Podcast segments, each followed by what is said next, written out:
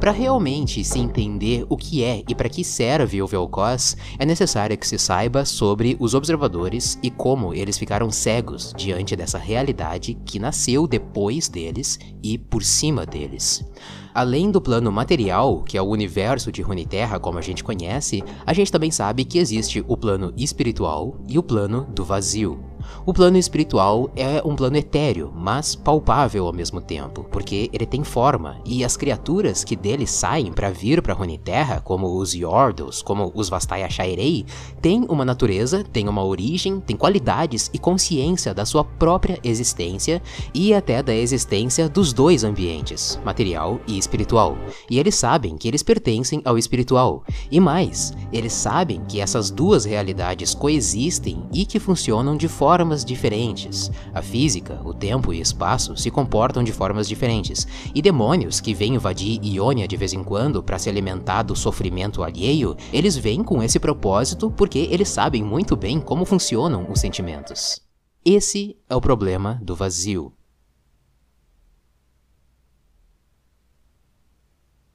Quando surgiu o plano do vazio, é como se ele não tivesse surgido. Os observadores inexistiam no vazio, digamos assim. Eles ficavam num estado inconsciente, como um bebê ainda gestando na barriga da mãe. Então eles nem sequer tinham noção da realidade que acercava eles. Sinto falta da escuridão do vazio. O que acabou despertando essa consciência de existência foi a existência do plano material de Runeterra por cima da realidade do vazio. Os observadores, então, ao acordar, além de terem que entender os fenômenos da realidade deles, eles também teriam que entender os fenômenos dessa outra realidade que tirou a paz deles, que tirou a pureza deles. Pelo menos é assim que o Vel'Koz descreve na sua própria lore. E por mais que ele diga que não é necessário saber como nem por que o vazio surgiu, assim como um bebê recém-nascido, o vazio e os observadores têm uma fome e curiosidade insaciáveis. Os observadores são deuses psicopatas que ainda não aprenderam a manipular o próprio universo e por isso eles fazem engenharia reversa do plano material de Runeterra para consumir esse lugar e então fazerem um novo universo para eles com base em tudo o que eles aprenderam desse. Por isso que o Vel'Koz fala: Conhecimento através da desintegração. O Vel'Koz é uma cria do vazio com a função de fazer uma varredura, uma sonda, uma enciclopédia completa do universo de Runeterra, para que assim os observadores entendam essa realidade e possam então reconstruir ela da maneira deles. Você pode sentir uma leve incineração. Inicialmente, antes do Vel'Koz e de qualquer manifestação do vazio em Runeterra, os observadores observavam, observavam e analisavam, buscando compreensão com bastante dificuldade. E eles perceberam que eles também estavam sendo observados e analisados. O primeiro contato dos observadores com Runeterra veio das Três Irmãs há cerca de 9 a 8 mil anos antes de Noxus. Para quem não sabe, a linha do tempo oficial de Runeterra foi feita por Noxus depois de resistirem aos Darkin, ao Mordekaiser e às Guerras Rúnicas. Eles então se uniram no Bastião Imortal e declararam um novo império. Então, eles são a referência, logo antes de Noxus e depois de Noxus. Só que as primeiras minúsculas mentes mortais e insignificantes que se estenderam até eles não foram as três, mas sim só uma das irmãs, a Avarosa. Ela queria enfrentar a escuridão distorcida sob o mundo e foi ensurdecida pelo vazio desta. Isso inicialmente quando elas estavam tentando dominar os três planos de realidade. A Serilda ficou surda pelo aspecto do crepúsculo quando enfrentou o que ela entendia ser o reino espiritual, e a Lissandra ficou cega pelas garras do Valhir no plano material. Acha que pode me matar? Você não tem poder aqui, jovem bruxa. Depois de derrotadas individualmente, elas se uniram e conseguiram vencer o Valhir para dominar uma parte do plano material, só Freljord, mas o custo disso foi a liberdade. Acontece que a Alessandra, depois de cega, começou a vagar pelos sonhos, com a lore da Lilia e até antes disso, com a lore do Nocturne e do Zed, a gente sabe que o Reino dos Sonhos fica no plano espiritual. Eu já expliquei a lore da Lilia, o link dela tá aí no card, e a lore do Zed e de mais alguns outros, ok? Então, a Lissandra, ela vagou entre o plano material e o vazio também, e ela percebeu que só ela podia ver a escuridão nas profundezas e o que aquilo significava. O abismo prometia ambição infinita, poder, e Alessandra selou um pacto com os observadores em nome das três irmãs. Naquela época, os observadores gélidos viviam aqui. Eu não sei de onde eles vieram, mas sei que eram poderosos. Eu já expliquei isso na história explicada da Alessandra, mas complementando melhor agora com os novos contos e atualização de lores, aconteceu o seguinte: as Três Irmãs começaram uma campanha que ficou conhecida como Guerra das Três Irmãs, em que logo depois de selar o pacto com os observadores, se tornarem glacinatas e vencerem o Valhyr e seus Ursaini, elas fizeram uma expansão, bem estilo Noxus mesmo, estendendo a mão por quase todo o território freljordano, civilizaram aquela gente bárbara que vivia a cultura selvagem do Valhyr, ou então matavam quem não aceitava as três. Enfim, elas se tornaram os novos deuses praticamente, abafando a adoração pelos antigos semideuses, por mais que um mínimo de tradição permaneça até hoje. Foi assim que o Valhyr acordou como Volibear na nova Freljord em comparação à sua velha Volhyard. Meu sangue é de Voriard, a predecessora de Freljord. Mas como a Avarosa e a Serilda ficaram indignadas de servir aos observadores e terem sido usadas pela irmã cega, elas se uniram contra Alessandra e então, no cume da montanha da Cidadela dos Praeglácios, Alessandra tentou argumentar que toda aquela conquista não foram delas, mas deles. Elas observaram e analisaram errado os planos de existência inicialmente e sofreram punição por causa disso, ficando surda, cega e muda. Elas nunca tiveram poder de verdade para vencer o Valhyr e unificar Freljord. Foi o poder dos observadores que fez isso. A vitória final é deles. Assim como uma criança mimada, ela ansiava por liberdade, exigiu escolhas, semeou as sementes de rebelião e traição. Então Alessandra tentou usar lógica para mostrar que é inútil se voltar contra os observadores, e ela, como primeira profetisa do vazio, esperando ser consumida e fazer parte do vazio junto com as suas irmãs, ela tentou manter as três unidas, mesmo que em vão, até que os observadores chegaram. Foi aqui que aconteceu. De um lado, os observadores gélidos, de outro, a Varosa e sua horda de glacinatas. A varosa os conduziu ao abismo, uivando. Eu nunca a perdoei. No fundo do Rolling Abyss, aberto pelo Warne, eles rasgaram o véu entre o vazio e o plano material e se viram completamente desorientados pela súbita troca de realidades. Em um instante, tinha tempo, calor, dor e frio. Muito frio. O mundo começou em gelo e em gelo terminará. Os observadores que ficaram do lado de lá fecharam o véu apavorados com tudo o que estava acontecendo, e algumas dezenas de observadores ficaram presos desse lado da realidade. A Avarosa e Serilda, junto de seus exércitos de glacinatas, desceram até o fundo do Aran para enfrentar esses deuses enlouquecidos, e Alessandra viu que os observadores não eram tudo aquilo que ela viu nos sonhos, porque eles nem sequer entendiam exatamente o poder que eles ofereceram para elas. Alessandra queria manipular o gelo verdadeiro da Anívia e ganhou esse poder dos observadores. Quer dizer, que tipo de entidade são vocês que não entendem o frio? Eles não podem enfrentar o frio. Então, ela aproveitou o momento de distúrbio daqueles deuses, mais a descida das irmãs inimigas, e ela sepultou todo mundo em gelo verdadeiro. Feche os olhos e deixe o frio tomar conta. Aqueles que ficaram no vazio não entenderam nada do que tinha acontecido, mas sabia que tinham sido traídos. Ninguém se lembrará deles. Um ponto interessante dessa primeira manifestação dos observadores é que eles já tinham o olho como representação. Possivelmente porque foi assim que eles interpretaram Alissandra no plano dos sonhos. Ela, cega, buscando enxergar num plano onírico, né? Ela se manifestaria nos sonhos como um olho e isso influenciou os observadores a terem a forma deles. Inclusive, os vagantes, essas criaturas poderosas e muito distantes de sua forma original, podem ter sido modificados pelas três irmãs e em nome dos observadores enquanto elas expandiam os seus poderes pelas terras congeladas.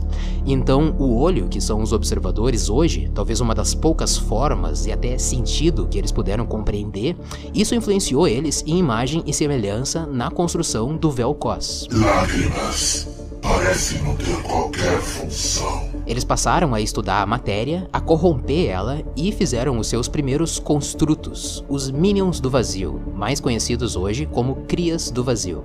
Essas crias seriam os olhos e ouvidos de seus mestres, enviadas para esse pesadelo de existência que é a Runeterra para observar, ouvir e aprender. E é aí que entra o Vel'Koz. Que segredos você esconde? Eu preciso saber mais. O Vel'Koz é a cria do vazio mais inteligente de todas desde a sua criação. Ele se destacou entre dezenas ou milhares de crias pela curiosidade e compreensão, e hoje ele é a caixa preta dos observadores. Vejamos do que são feitos. Eu vou listar as manifestações do vazio que aconteceram ao longo do tempo, na ordem cronológica. A Guerra das Três Irmãs, em 8000 antes de Noxus, terminou com Alessandra sepultando os observadores e as irmãs em gelo verdadeiro. Entre 8 e 6000 antes de Noxus, os observadores começaram a construir Voidlings a partir dos estudos do plano material, foi assim que surgiu o Vel'Koz. A Batalha da antiga Pantheon, um dos receptáculos do aspecto da guerra, cerca de 6 a 5 mil anos antes de Noxus, quando os Targonianos decidiram enganar o Aurelion Sol para usar o poder dele contra o vazio. O Aurelion Sol ultou e cauterizou uma abertura do vazio com todo mundo junto, crias do vazio, mas também Runeterráqueos, né, Targonenses, Shurimanes e a Pantheon junto. Foi assim que o Assol acabou se livrando dos aspectos. A Guerra de Ikatia em 2500 antes de Noxus e que durou quase 1500 anos de batalha entre o vazio e os deuses ascendentes de Shurima que se tornariam Darkin. Durante esse período, a manifestação de Ikatia se espalhou por terra e por mar também. Na região Marai, os Vastaya também lutaram contra o vazio numa manifestação num abismo oceânico, até serem ajudados pelo aspecto da lua, e assim que eles estão segurando o vazio hoje com uma pedra da lua. Essa história eu já contei, faz parte da lore da Nami, e o link tá aí no card para você assistir depois. A super arma chamada Monolito, criada pelo mago ascendente Nezuk, era uma cidade flutuante feita de pedra com poderes elementais de Ishtal para lutar contra o vazio, mas não foi poder o suficiente e acabou caindo, até porque ele era enorme demais, era muito difícil de alimentar essa máquina. Milhares de anos mais tarde, o Malphite nasceu do que sobrou desse monolito, se tornando quase que um galho de Ishtal. Ele é um construto, um golem com vida mágica e com um propósito específico, que é de deter o vazio, e ele está fazendo isso hoje, segurando uma manifestação do vazio entre Zaun e Ishtal. A Rek'Sai, que começou a marcar o território dela pelo deserto de Saikalik e multiplica a sua prole de Zer-Sai, uma raça corrompida pelo vazio. Existem trechos específicos do deserto onde ainda é possível passar com caravanas sem ser atacado pelo Zer-Sai, mas é bem difícil. E depois de Noxus, que está aproximadamente no ano 1000 hoje, no tempo presente, aconteceu uma manifestação nos limites de Demacia que engoliu a tropa do oficial Tarik e que ele foi punido a escalar Targon, se tornando, consequentemente, o receptáculo do aspecto da proteção, a batalha entre Rise e uma cria do vazio que estava aguardando uma runa global como se fosse uma armadilha, bem no estilo que a Nami sofreu esse mesmo tipo de trap lá no, no abismo, no oceano, a criatura tenta sugar o conhecimento do Rise de uma forma bem parecida com o que o Vel'Koz faz, porém com bem menos maestria, e eu vou explicar isso mais pra frente, o Rise acaba derrotando a criatura. A manifestação nos limites de Ikatia, influenciado pelo Profeta do Vazio e que engoliu o vilarejo da Caixa e transformou ela depois, infectada por uma cria do Vazio, lá nas profundezas, e eu vou explicar sobre as profundezas mais pra frente. No templo Shurimani, que o Israel estava explorando e encontrou a lágrima da deusa e a Caixa apareceu para ajudar ele. E no conto Olho no Abismo, os três glacinatas responsáveis por descer o Rolling Abyss para ver o status do gelo verdadeiro viram que os observadores estão acordando e estão derretendo o gelo verdadeiro.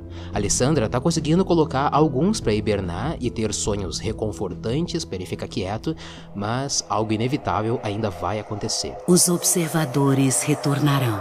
Provavelmente o Vel'Koz se aproveitou de todos esses eventos, caos e distração que aconteceu ao longo do tempo, como as guerras rúnicas, o Império do Mordekaiser e a Guerra dos Darkin, para consumir e compreender. Alta concentração de cobaias. Maravilha. Quando se fala que o vazio quer consumir tudo, é pela fome insaciável, pela falta de informação que carece da parte deles e que eles estão buscando isso. É ambição, na real. Então, cada cria do vazio tem a sua ambição. Shogat é acúmulo de massa, Kha'Zix é evolução física para batalha, Rek'Sai é proliferação de mais crias do vazio, Kog'Maw é a fome infinita na sua literalidade, não só porque ele é a boca do vazio, mas também porque ele é um bebê do vazio, praticamente. E um bebê tem o quê?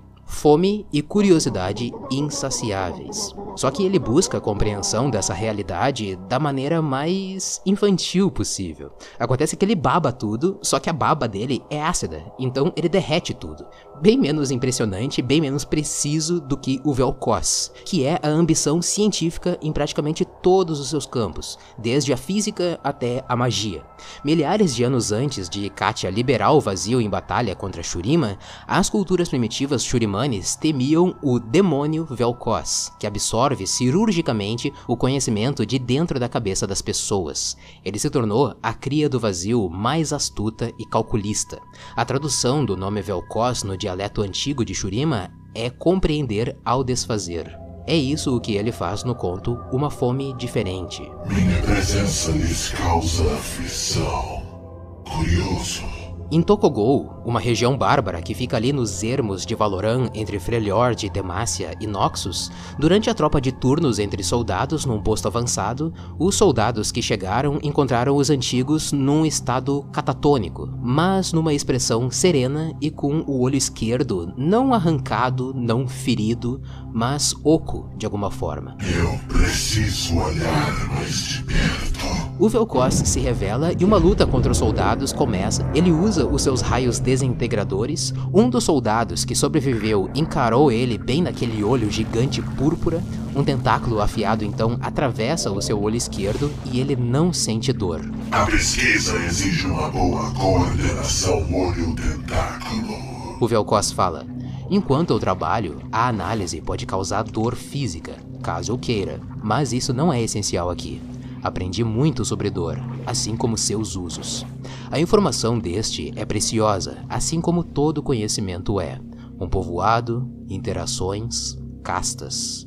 Uma fêmea em particular da espécie e uma cria. Este aqui resiste à minha análise, mas é simples superar sua resistência. Com nada mais a consumir, eu viajo aqui para disseminar o que já coletei. A fenda abaixo de mim é um conduíte para a informação ser passada para o verdadeiro reino. As criaturas que habitam esse mundo designaram nosso território como o vazio. Que poesia curiosa essas entidades tecem. Um detalhe curioso que ilustra o quanto minha tarefa está longe de estar completa. Um universo de conhecimento me rodeia, de grandes poderes e terras distantes, e eu coletarei tudo.